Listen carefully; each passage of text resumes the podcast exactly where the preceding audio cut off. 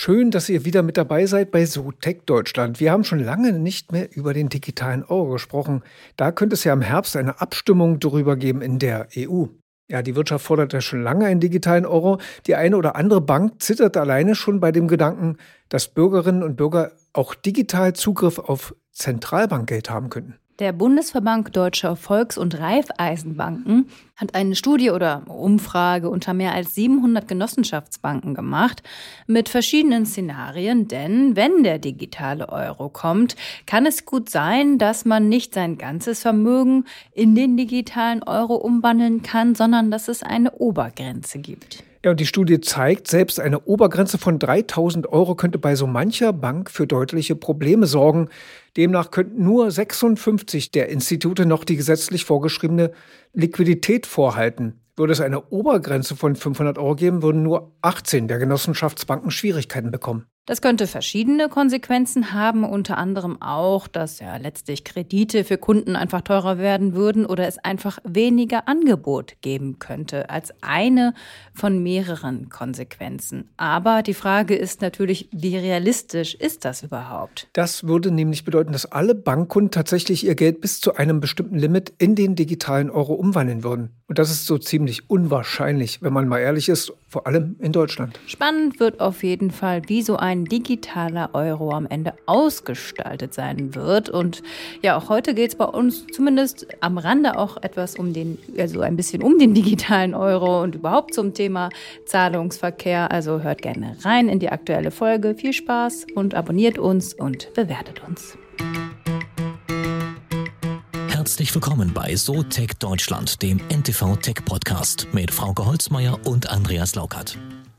Manfred Wolf ist heute zu Gast. Herzlich willkommen. Hallo Manfred, schön, dass du da bist. Hey, hallo Frauke, hallo Andreas. Hallo, hallo. Genau, in Leeds und in Köln also studiert, also in Köln, ne? Also kann sehr man gut. in Köln studieren? Kann man, kann man auch studieren. Ja, hallo, habe ich auch gemacht. Dann natürlich schon einige Stationen gehabt in verschiedenen Unternehmen, Talkline, Teleco unter anderem, dazu Vorsitzender des Bundesverbands der Dienstleister für Online-Anbieter und heute geschäftsführender Gesellschaft von Credit Pass. Habe ich das jetzt richtig ausgesprochen? Völlig korrekt, hundertprozentig, ja. Sehr gut. Also bei dir dreht sich alles so, jetzt mal grob gesagt, rund um Zahlungen. Ja. Zahlungsabwicklung, äh, das kann es, also Fintech, wenn wir es mal hip ausdrücken wollen. Richtig, genau. Aber du kannst es bestimmt noch besser erklären, was macht ihr genau? Ja, du hast es genau auf den Punkt gebracht. Also äh, man fasst es jetzt unter Fintech zusammen. Wir haben dann noch irgendwann unsere Webseite mal geändert und Fintech draufgeschrieben, obwohl wir es schon seit zehn Jahren gemacht hatten. Ähm, ich komme aus dem Bereich Zahlungsabwicklung und Risikomanagement. Also ich war so einer der ersten, die in Deutschland in wildem Umfang Lastschriften online eingesetzt haben. Und äh, die Branche hatte damals auch noch keinen Zusammenschluss. Es war alles ein bisschen wild, wie immer, wenn eine Branche neu entsteht. Und äh, da haben wir uns halt mit ein paar Leuten zusammengesetzt und dann auch Standards entwickelt. Und ich bin jetzt so speziell in dem Bereich halt Zahlungsabwicklung, Lastschrift und Sicherung von Lastschriften immer noch aktiv, seit eigentlich über 20 Jahren. Genau, das wollte ich nämlich gerade fragen. Du bist so ungefähr mein Alter groß, also zwei Jahre älter, glaube ich. Aber über welchen Zeitraum reden, reden wir hier über die, sagen wir mal, Ende der 80er, Mitte der 90er Jahre, Mitte der 90er, ne? Wahrscheinlich, oder? Ja, genau. Also ich sag mal, das war diese New Economy Zeit, das war so Mitte der 90er, Ende der 90er.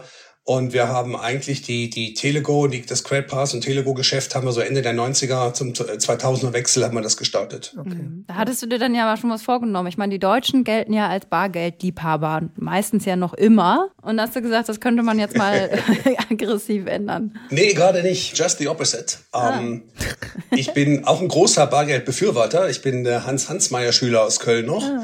Geldwirtschaft, Geldtheorie. Und ähm, ich bin ein großer Befürworter von Bargeld und ich bin auch ein großer Befürworter von anonymen Bezahlen. Und genau dafür ist eigentlich der digitale Euro konzipiert, so wie ich ihn mir vorstelle. Es ist sozusagen der dritte Aggregatzustand des Bargeldes nach Münzen und Scheinen, dass der halt auch digital sein kann. Finde ich ja lustig, dass du Befürworter des anonymen Bezahlens und betreibst ja mit Kreditpass eine Firma, die ja darauf setzt, ähm, den Kunden ja ähm, für den Händler dann doch transparent zu machen. Also unanonym zu machen. Völlig richtig. Andreas, du kannst es auch noch härter formulieren. Ähm, äh, äh, ganz entspannt. Äh, wir haben einen Riesenberg von Daten, den wir jedes Mal anschieben äh, wenn irgendjemand im Internet einen Einkauf tätigt. Ja, wir wickeln auch einen Großteil der, der großen bekannten Händler in Deutschland und auch zahlungssicherer mit ab. Mhm. Und ähm, das ist eigentlich Quatsch. Weil wenn ich auf den, wenn ich auf den Marktplatz gehe und, und, und kaufe da zwei Pfund Äpfel, dann schiebe ich da auch einen 5-Euro-Schein rüber und, und nehme die Äpfel mit. Und, und der fragt mich jetzt nicht, welche E-Mail ich habe, wo ich wohne, welche Bonität mein Nachbar hat und ob ich schon mal Äpfel gekauft habe. Das ist eigentlich völlig unwichtig. Äh, insofern war mir eigentlich 2002, 2006 schon wichtig, dass wir mal ein Bezahlverfahren haben, auch, man nennt das vornehm im Card Not Present Geschäft, also wo einer Ferndistanzhandel, also Internet, E-Commerce, dass man auch da eine Chance hat, einfach und schnell zu bezahlen, ohne eine riesige Datenspur zu hinterlassen. Aber wie viel Datenspur hinterlasse ich denn dann jetzt heute noch? Jetzt aktuell. Mhm. Das möchtest du gar nicht wissen, was du alles oh, an Doch, eigentlich schon bei Daten. Da muss der, Journal, der gute Journalist ja immer aufhorchen. Ich glaube, worauf du hinaus willst, ist ja äh, die Möglichkeit, sagen wir mal, der digitale Euro böte die Möglichkeit ja anonym zu bezahlen. Das war ja die Voraussetzung, die auch die Bundesbank anstrebt, glaube ich, ne? Oder die das war meine ja, ja nicht bei allen, nicht bei allen, aber meine Idee war das. Es gibt auch einige, die wollen das nicht, aber das äh, einige wollen es, genau. Ja. Aber das ist die Idee, während es bei dem herkömmlichen digitalen Zahlungsverfahren, die es zurzeit gibt, man eben nicht schon lange nicht anonym, sondern mit, wie du sagst, einen riesen Datenbanksatz äh, bezahlt. Ja, richtig eine, eine Bugwelle von Daten, was eigentlich grober Unfug ist. Mein, ja. Ich verdiene da auch mein Geld mit, wir machen das auch sehr gut. Äh, aber ich sag mal, es ist auch eine feine Sache, wenn man sich abschaffen kann und was Besseres findet. Jetzt frage ich aber, worauf meine Frage hinausgezählt hat, wenn wir das jetzt nicht mehr wollen, und wir wollen sicheres Bezahlen haben. Also, dass der Händler auch sicher sein kann, dass das Geld echt ist und dass da was kommt. Ja. Und wie, um wie viel E-Commerce reden wir hier, was da nicht stattfinden würde zurzeit? Also, die leben ja davon, dass die Leute auf Pump und im Voraus und äh, auf Kredit das alles bezahlen können. Ja gut, also wir müssen, wir müssen zwei Sachen unterscheiden. Das eine ist, ich sehe eine Ware, ich kaufe die Ware, ähm, der Händler bekommt sicher sein Geld und die Ware wird mir geliefert. Mhm. An der Stelle, das ist der klassische E-Commerce, und der halt, ich sag mal, je nachdem, wie man ihn rechnet, irgendwo zwischen, zwischen 80, 80, 90, 100 Milliarden aktuell da im, im Jahr liegt bei uns. Ähm, muss man gucken, auch was, wie viel sind dann noch Bestellungen, die aus dem Filialbetrieben dann online erfolgen. Ähm, der findet ja weiter statt. Davon unterscheiden muss man diese ganzen Zusatzdienste, ja, Neudeutsch BNPL, Buy Now, Pay Later, wo den Leuten faktisch ein Kreditgeschäft verkauft wird. Ja, das heißt, sie zahlen in kleinen Raten und da muss natürlich erheblich ähm, äh, über Bonität nachgeschaut werden. Das ist ein völlig anderes Geschäft. Das soll man auch weitermachen, ja, wenn einer Lust hat und sagt, Mensch, ich kann mir äh, die Tasche nicht leisten, ich zahle die in zehn Monatsraten und ich finde das toll, äh, dann muss er die Möglichkeit haben, das machen zu können. Meins wäre es jetzt nicht. Ähm, das, worauf sich der digitale Euro bezieht und was eigentlich meine Idee dahinter war, ist, dass wir wirklich mit kleinen Bezahlbeträgen sofort bezahlen, fire and forget, ja, so wie auf dem Marktplatz. Ich gehe hin, ich bezahle, ich nehme meine Ware mit und gehe. Und, und der Händler hat, kennt vielleicht mein Gesicht und begrüßt mich das nächste Mal nicht. Aber ansonsten hinterlasse ich keine Datenspur. Und das finde ich sinnvoll und das sollte es auch im E-Commerce geben. Das ist das eine. Das zweite, ich glaube, und das war damals die Motivation, das Ding 2008 und 2009 auch bei der EZB zu präsentieren, ich glaube, dass wir wesentlich mehr volkswirtschaftliche Wohlfahrtseffekte hätten, vornehm formuliert. Also es würde wesentlich mehr auch verdient, es würden mehr Geschäfte gemacht, mehr Leute hätten eine Chance, was zu bekommen, wenn die Bezahlverfahren im Internet mit kleineren Beträgen einfacher und schneller wären. Das heißt, dadurch, dass ich kein Micropayment mit Beträgen unter fünf Euro machen kann, sondern da immer hohe Disagien bei Kreditkarten habe und Einmalgebühren und Grundgebühren und sonst wie so ein Zeugs, ähm, können viele kleine Geschäfte gar nicht stattfinden. Und das finde ich doof. Und das fand ich vor 20 Jahren schon blöd und das finde ich immer noch blöd. Und aus meiner Sicht müsste es auch im Internet möglich sein, ich sag mal 50 Cent oder ein Euro mal einfach so zu bezahlen, ohne dass da ein Rattenschwanz von Daten und Kosten ist. Mhm. Jetzt hast du ja digitale Euro schon äh, ganz, ganz häufig gesagt. Vielleicht holen wir jetzt nochmal alle ab im Sinne von, okay, das ist dann am Ende, ja, wie Bargeld nur halt digital, also Zentralbank. Geld sozusagen. Ist das, äh, seit wann beschäftigst du dich, also schon seit dann seit 2008 mit der Idee digitaler Euro oder wie habe ich das jetzt rausgehört? Also ich habe das Konzept entwickelt, also angemeldet als Patent schon 2006. Ja, hat doch jetzt mhm. lange gedauert, dass wir es bekommen haben. Ähm, der EZB das erste Mal vorgestellt auf einem Workshop habe ich es schon 2002. Ja, da war die EZB noch im zarten Alter von drei Jahren, mhm. ähm, weil ich halt als Zahlungsabwickler in Deutschland über Lastschriften halt auch so ein paar Leute gekannt habe und wir waren so eine wilde junge Gruppe und daraus ist auch der BDOA dann entstanden. Das, das hieß früher mal AKI Payment. Und da waren wir halt auch immer regelmäßig in der EZB zu Gast und haben da diskutiert und überlegt, wie sieht der Zahlungsverkehr der Zukunft aus. Und äh, da war eigentlich die Idee schon da, das, das zu machen. Und dann haben sie gesagt, ja, vielen Dank, auf Wiedersehen? Oder wie war so die Reaktion damals? Weil ja. einige Jahre später sind wir jetzt ja noch nicht so viel weiter. Ja gut, der Hintergrund war, ähm, das Ding hat, der digitale Euro hat ein inhärentes Problem von ihm formuliert, weil er natürlich den Geschäftsbanken erheblich Seniorage Profits, also Geschäftsprofitabilitätsmöglichkeiten wegnimmt. Geschäftsbanken leben davon, dass sie Leuten wie uns ähm, einen Kredit einräumen auf dem Konto. Den können sie einfach so mal einräumen, grob gesprochen. Ja, da muss man wenig bei der Zentralbank für hinterlegen und da bekommt man schöne hohe Zinsen für. Und wenn jetzt die Leute aber sagen, hey, ich bekomme digitales Bargeld eins zu eins so direkt von der EZB und mache das nicht mehr über mein Girokonto, sondern die Zahlungen finden außerhalb des Girokontos von den Leuten direkt statt, dann haben die Banken das nicht so gerne.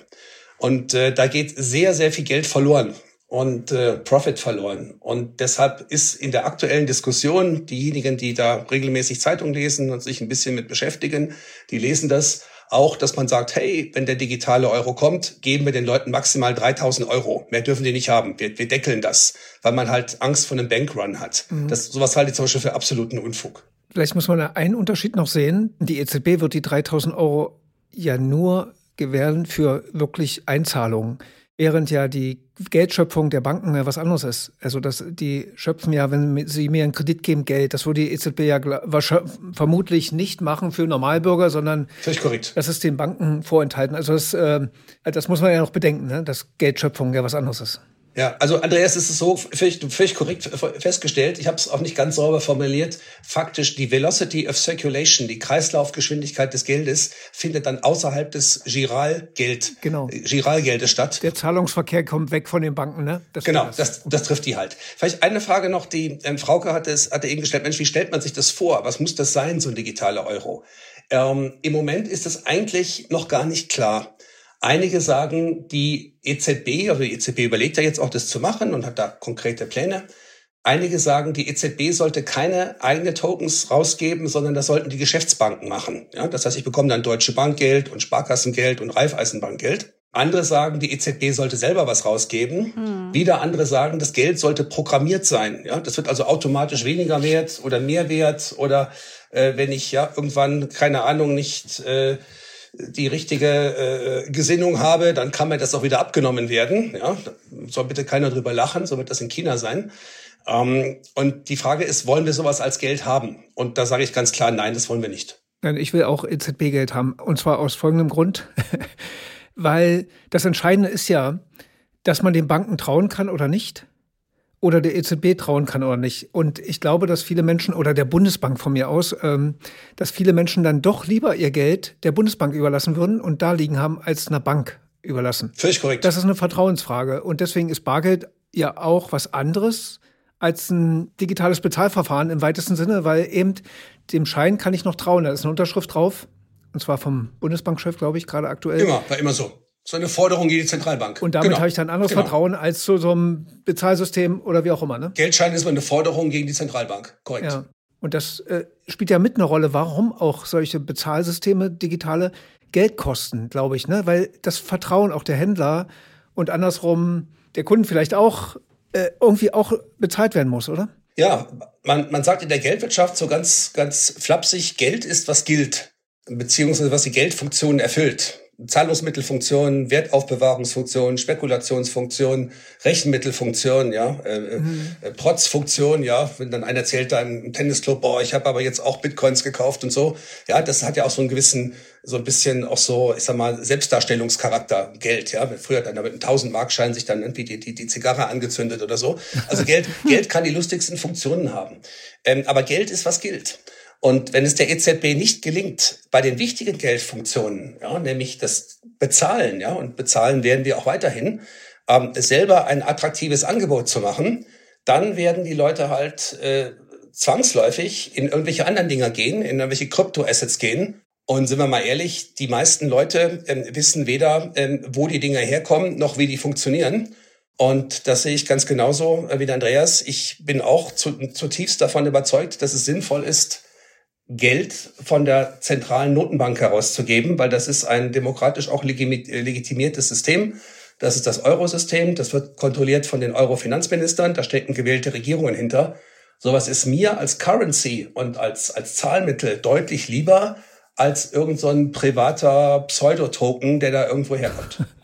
Aber siehst du die Gefahr denn wirklich, dass man, also, also im Moment, also man kann ja online bezahlen. Also das ist dann halt kein digitaler Euro, aber ich kann mit PayPal bezahlen, ich kann mit Google Pay, Apple Pay, tralala, ich kann in Sekunden schneller bezahlen.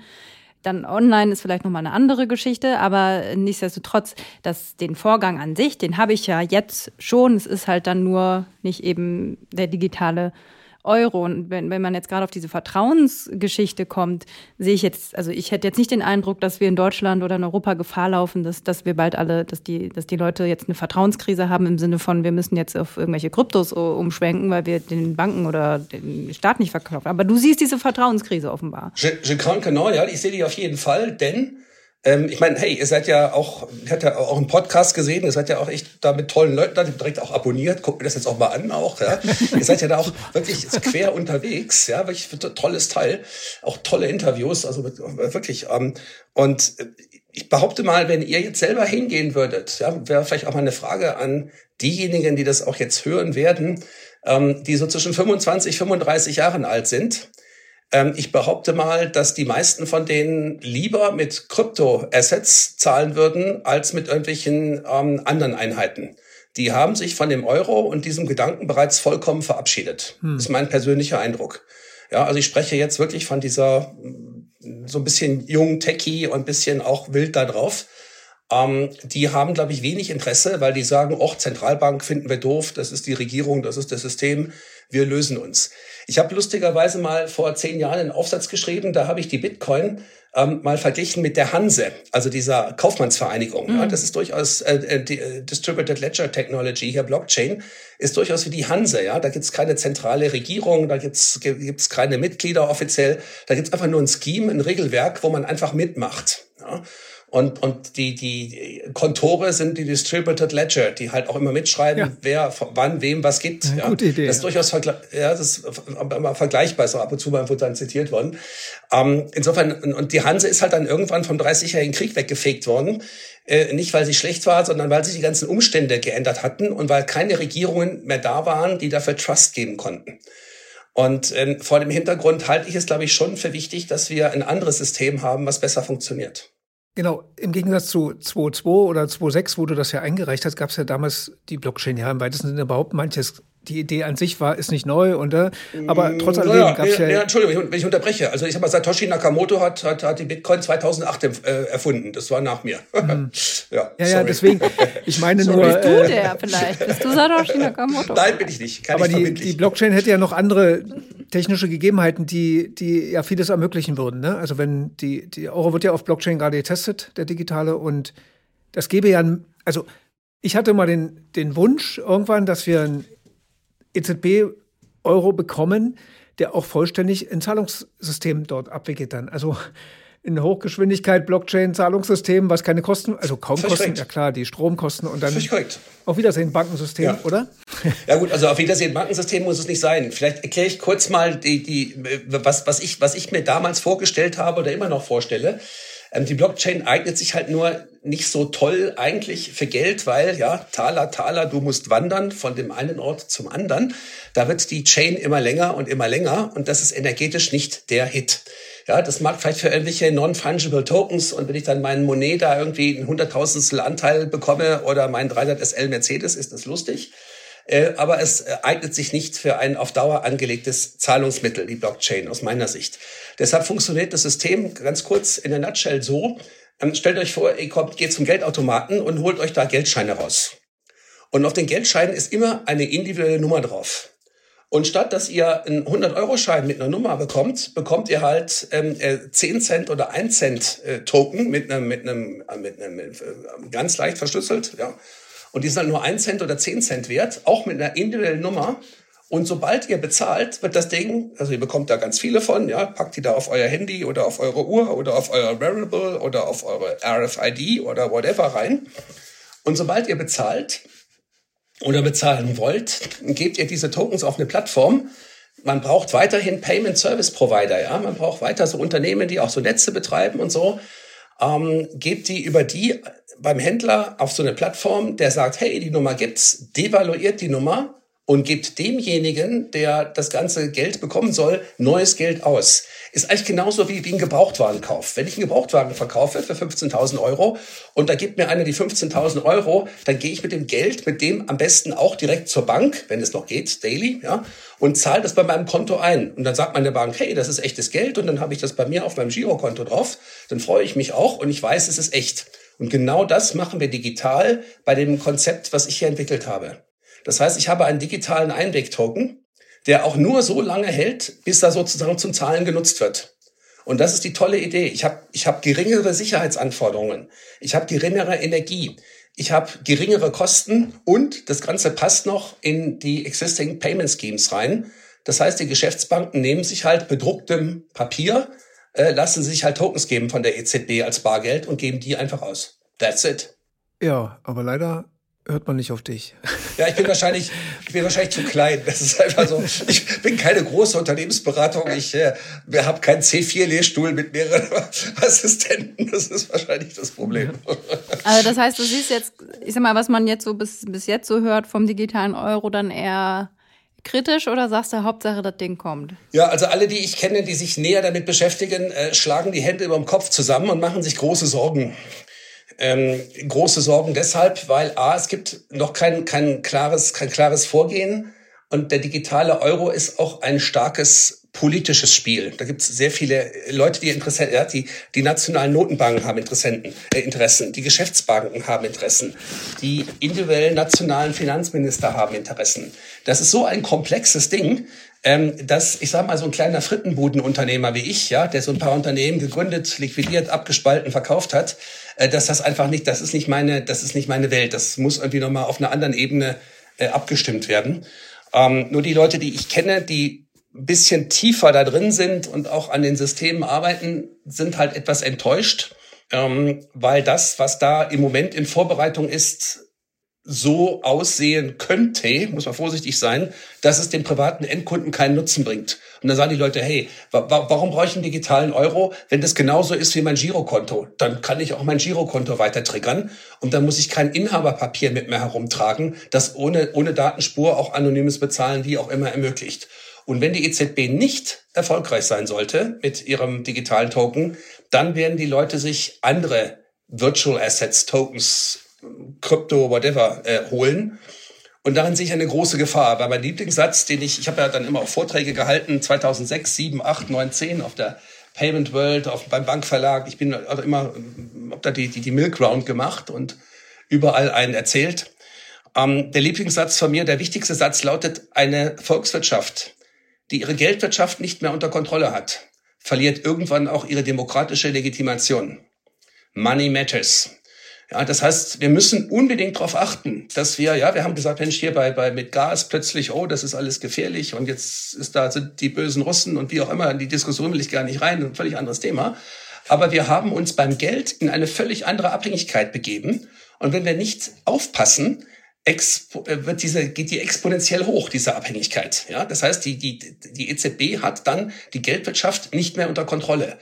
Und aus meiner Sicht ist ähm, äh, funktionierendes Geld oder, oder äh, wirksames Zahlungssystem ist noch wichtiger als strömendes Gas. Und da müssen wir unbedingt darauf achten, dass wir das in Europa hinbekommen. Im Moment, aus meiner Sicht, sieht es nicht so aus. Da, das male ich sehr düster aktuell.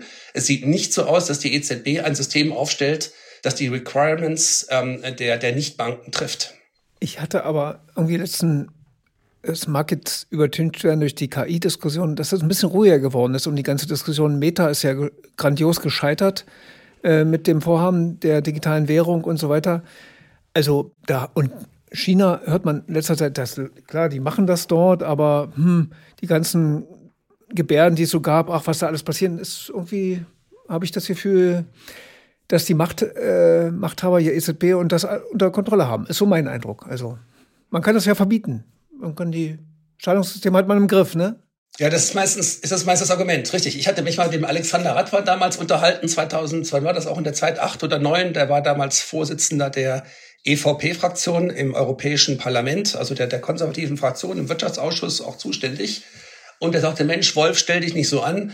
Ähm, wir können jederzeit auch alles verbieten. Ja, also wenn wir, wir, wir, wir untersagen dann einfach den Rücktausch in, in eine Currency, ja, und, und dann, dann legen wir die schon trocken. Ja? ja. Ähm, ich glaube nicht, dass die Politik die Cojones hat, das dann auch durchzuziehen. Sollte irgendwann mal Google, Facebook, was ich was wir auf die Idee kommen und sagen, Mensch, Andreas, ja, du, ich schenke dir, Frauke, ich schenke euch jedes Mal zum Geburtstag, wenn ihr Geburtstag habt, bekommt ihr von mir zehn, zehn Libras, Diems, Tokens, whatever, ja, und da könnt ihr euch dann bei Amazon irgendwas verkaufen, ja, oder Amazon macht das, ja.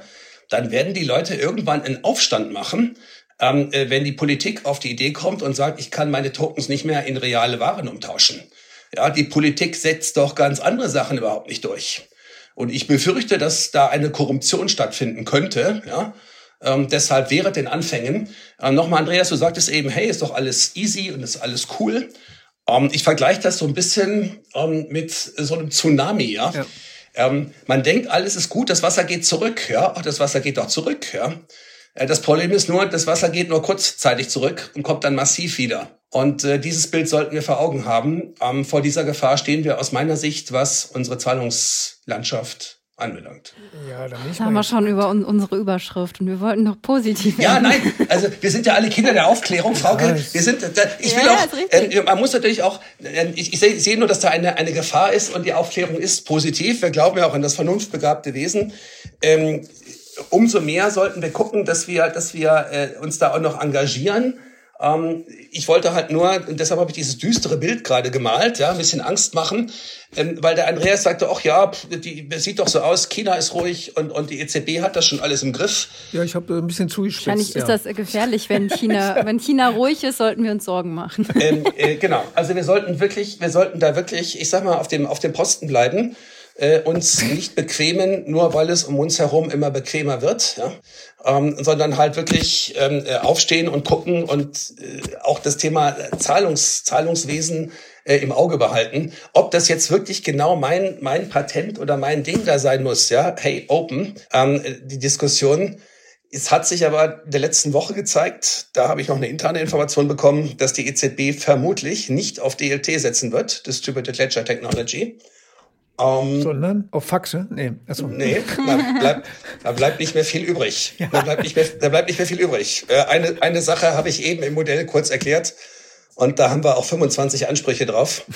Äh, um das mal so zu sagen, weil auch einige gesagt, hey Manfredo, das ist ja dann das ganz dicke Ding. Ähm, ich habe an diesem Patent auch keine wirtschaftlichen Interessen. Ähm, wenn da, wenn ich sag mal sowas halt, also mein, mein Interesse ist, dass Europa funktioniert. Ich brenne für Europa. Ich bin alter Europäer und ich glaube, dass wir äh, in Europa eine große Chance haben, äh, wenn wir Europa wieder stark machen. Und damit sind, werden wir auch, glaube ich, auch in der westlichen Welt mehr ernst genommen als heute. Und da könnte aus meiner Sicht ein digitaler Euro ein Baustein sein, wenn wir das vernünftig machen. Ja, dann müssen wir den Burkhardt mal, mal anrufen. Herrn Balz. Herrn Burkhard Balz. Wir sind nicht, ja. nicht per auch. Auch ein Dauergast. Super seriös. Dem müssen wir mal wieder, mal wieder fragen, wie es steht um den digitalen Euro. Kann ich jetzt nichts zu sagen. Da du jetzt äh, unser neuer Podcast-Fan bist, wie wir gerade gelernt haben. Nee, der Podcast weißt ist ja, super. dass wir immer eine echt, Schulnotenfrage ja, ja, haben. Ne? ja, wir haben immer eine Schulnotenfrage. Eine Schulnotenfrage, bitte, ja. Das, was wir jetzt bisher wissen über den digitalen Euro, jetzt nicht deine Insider-Irgendwas-Informationen, ne? sondern der Wissensstand, äh, so, dann kann man es ja auf Europa äh, beziehen. Welche Note würdest du dem ganzen Projekt dann, eine, dann so geben? Vier Minus mit Rücksicht auf die Eltern. Hauptsache, wir können noch konsumieren. genau. Aber das heißt nicht, dass es dabei bleiben muss. Aber ihr wollt ja, mein, wollt ja eine klare, ehrliche Antwort haben. Ja. Ich ja. gedacht, wir kommen jetzt, in der Forschung sind wir immer spitze. Ja. Der Sprache das ist der Standard. auf die Straße bringen. Ja, da sind auch viele Berater dahinter. Ja, das ist ja auch eine tolle Subventionsparty, wo Tagessätze verkauft werden und so. Ein, ein sich selbst erhaltendes System, wie immer. Genau, da muss man ja, da muss man ja auch Siegesmeldungen bringen, damit das Ding weitergeht. ja, da bin ich mal gespannt. Ja, vielen Dank. Manfred Wolf, Dankeschön. Hey, hat Spaß gemacht. Danke. Danke.